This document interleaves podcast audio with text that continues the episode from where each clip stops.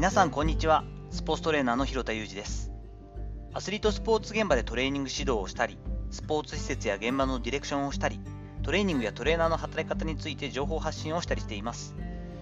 最初に告知をさせてください、えー、珍しいんですけれども私ノートの方ですねメンバーシップもやったりしています。こちら、えーと、募集をしているというよりはどちらかというとクローズドでですね私基本的にはお知り合い、顔が知っている方とか、名前として分かって交流がある方に入っていただくようにしているんですけれども、月額500円、もしくは800円でプラスアルファがあるんですが、でメンバーシップをしたりしています。今30名ほど入っていただいているんですけれども、こちらの方に興味がある、ちょっとな敷居が高いなとかね、私はいけるんだろうかなんてことがもしあっていただいた方はですね、気になっていただけたらぜひ、あのダイレクトメッセージとかいただいてですね、紹介させていただいたり、ちょっと話をさせていただいたらなと思ったりしています。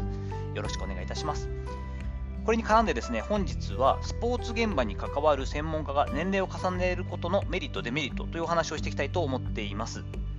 このメンバーシップの方ですが、あまりこの辺は利益追求しているわけではなくてですね、収益化を考えているわけではなくて、え、お金を、え、月額いくらかいただいて、少しクローズにしても入りたいな、広田と関わっていきたいなと思っていただける方を選ばせていただいているという感じなんですが、このメンバーシップですね、月に1回ぐらいのペースでオンライン懇親会みたいなことをしています。本当に雑談だけで終わってしまうこともあれば、時間帯合わなくて私が悲しく1人で立ち上げたものもしばらくしてこう誰も来ないという悲しい目にあったこともあるんですけれども、昨日水曜日の夜にですね、そんな集まりをしました。オンラインの方だったんですけど、5名ほど集まっていただいて、え、濃厚な話し合いができてとても楽しい会になりました。多少ね、当たり外れというか盛り上がるか、盛り上がらないかあるんですけれども、昨日に関してはスペインの方に、え、留学というかですね、お仕事でサッカーのトレーナーとして行っているトレーナーだったりとか、もうキャリアが私より長くてですね、年配、私よりも年上の先輩の本当に尊敬すべき S&C コーチだったりですね、サッカーの現場でやってる方、ラグビーの現場でやってる人、えー、いろんな方と、えー、いろんな話ができたのが本当に面白かったんですがね、この中で専門家としてのキャリアが長くなることについてのメリットとかデメリットみたいな話もちょっと出てきて、改めて整理することができたので、そのアウトプットをさせていただけたらなと思ったりしています。分かりやすく年齢を重ねるメリットというのが実はスポーツ現場における専門家にはあります。それはですね、意見を尊重されやすくなるということですね。まあ、キャリアを積んでるからというのは一つあるんですけれども、やはり年齢がいって現場にいる人っていうのは、まあ、それなりにいろんな経験も積んできて、インプットができているので、それに対するアウトプットっていうのは軽く扱われずに尊重されるという傾向があったりします。特にですね、ここは強みになるから余計に私は若い世代にも3年4年ね同じところで仕事してチャンスがあったらどっちがいいか結果的に元のところがいい場所かもしれないけれどもどんどんどんどん他のチームだったりとか他の競技にも行ってみましょうねという話をするんですけれどもキャリアをただ積んで10年20年と同じところにいるというよりはですね他のチームであったり他の競技であったり他の国であったりといった、えー、全く違うところの経験をしていくことこれに関してはヘッドコーチクラスであったりスキルコーチからも意見を求められることが多くなったりします。ところで、ひろた君、野球の世界ってどうなの？だったりとかですね、ひろさん、これ実はアメリカだったらこういう時のインターンってどんな感じでやってるんですか？ということを聞かれることは大変多くてですね、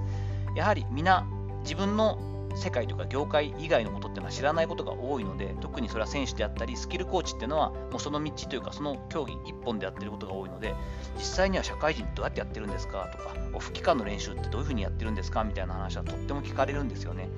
説得力の一つとしても他のスポーツではこういうことも常識なので実はこれってリスクのあることじゃないんですよみたいな説得もできたりするので年齢を重ねていくと意見を通しやすかったり自分の提案を聞き入れてもらいやすい土壌ができるというのは大きな大きなメリットだったりすると思います。喧嘩になりづらくなってきますよね。私自身も若い時はですね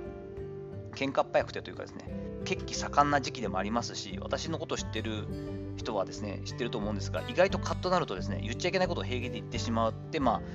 仕事がなくなったりということ経験もしたりする人間なのでそういうことが多かったんですが年を重ねてくると私があんまりこうカッとなるような場面がないというか比較的ちゃんと意見を聞こうという体制で聞いていただけることもあるしこちらもそれなりに角が取れて少し丸くなってきている部分もあるので、えー、きっちりと落ち着いて伝わるように伝えることも少しできてくるというところも年齢を重ねた時のメリットだと思っています。反対にですね、年齢を重ねるデメリットというのも当然あります。シンプルに言えば、採用の門戸が狭まるということです。ある程度キャリアを積んでいく、経験を積む、そしてまあ実績を積んでいくと、当然、その普通の若い世代でチャンスをあげようかな、こういうまあとりあえず足というかですね、使える。どんどんどんどん何でもやってくれるような若い子が必要だよね。ってなった時と違ってそれなりに年齢あの年俸とかですね。給与報酬が高くなってくる傾向ありますよね。そうなってくるとなかなかこう簡単に採用されるということが少なくなってほとんど紹介案件とかになってきたりする部分もあります。またこれは無意識な部分もありますがリーダーヘッドコーチボスそういった立場の方がですね自分よりも年齢の高いスタッフは嫌がる傾向もあったりすると思います。どうしてもね、おいってこう言えるところとか、どうなの？ってこう気軽に聞ける感じがなくて、比較的年齢がね、離れてたりすると、なんとかさん、広田さんって言われるケースも私は増えてきて、今年の5月まで所属したラグビーチームなんかでも気がついたらですね、現場のスタッフでいうと私が一番年齢が上ということになっていて、うわ、そんな年になっちゃったかと思って、あの自分でもがっかりというかですね、びっくり、落胆したりとかですね、なったんですけれども、こういった部分を考えると、やはりこう、年を重ねれば重ねるほど採用されにくくなったりするというのもありますし、先ほどの、えー、意見を尊重されるとか、提案を求められるというところと、まあ、表裏一体なんですけれども、なかなか注意してもらえなくなったり、えー、自分が反省する機会っていうのが減ってくるというところもあったりします。当たり前ですが、メリットとデメリットっていうのは表裏一体ですよね。キャリアを積み、ベテランの立場になった人ほど、だからこそですね、妥協せずに、きちんと意見と提案をしていくべきだなという話に昨日はなりました。やはりこう次の世代、後世をしっかりいいものにしていくとか、自分たちがいい、えー、バトンを次の世代につないでいくためにも、トレーナー的な仕事の立場っていうのは、やはりこう都合が良くなってしまったり、どうしてもメッシ方向を求められたり、トップダウンの組織の場合っていうのは、なかなか意見が言えなかったり、通らなかったり、それによってこう同調圧力がすごいかかったりすることがありますよね。なので、凛としてきちんと、いや、これは少しあの極端なんじゃないかと思うんです。なぜならという意見をちゃんとある程度無限にされない立場だからこそ、少し不利になるところがあっても伝えていく。例えばそれが、まあ、年齢上になったし、自分結構立場がちゃんとあるからなと思って言えるから言うとかですね、ある程度社員になったりとか、自分はそうそうクビになることはないだろうみたいになって、その意味で守られた立場だから言うというから、ベテランが言ってほしいということではなくてですね、自分自身できちんと何か自分の言った意見に対して提案に対して抵抗があったりもうちょっと正直やりづらいからもうあの契約を解除しようって例えばされたとしてもですね自分自身で食べていける場所や方法を確立しておくべきだなというのも同じように話になりました。だからこそ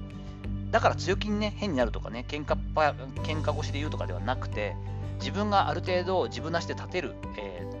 計算が立っているからこそしっかりと客観的な意見を、え、妥協せずに臆せずに